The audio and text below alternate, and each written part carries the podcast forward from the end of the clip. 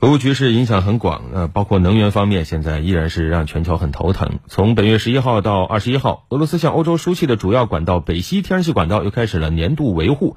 那鉴于欧洲国家对俄罗斯实施制裁以后造成的紧张关系，现在德国担心俄罗斯可能借此机会中断天然气的供应。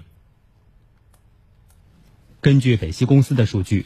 从莫斯科时间十一号七点开始对管道进行年度计划维修工作后，已经没有通过北溪一管道供应给欧洲的俄罗斯天然气流量。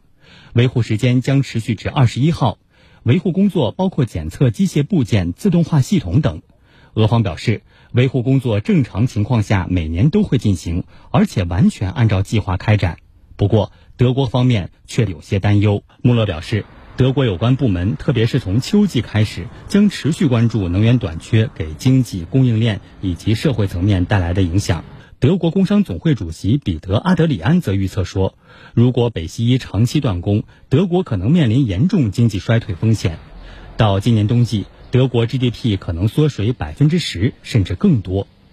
据德新社报道，眼下正是德国储气过冬的重要时段。德国政府计划十一月前把天然气库存提升至储气能力的百分之九十，但现在仅为百分之六十二点六。德国图片报报道称，由于天然气供应短缺和取暖成本飞涨，今年冬季很多德国人可能无法负担取暖费。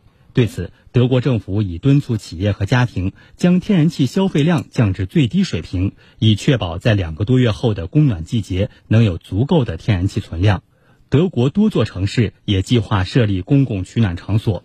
德国住宅地产公司巨头沃诺维亚日前宣布，公司旗下的出租房屋近期将在夜间降低供暖功率，散热器的温度将不高于十七摄氏度。该公司总裁在接受采访时表示，他无法保证冬季所有公寓供暖都照常运行，唯一可以确定的是供暖费会大涨。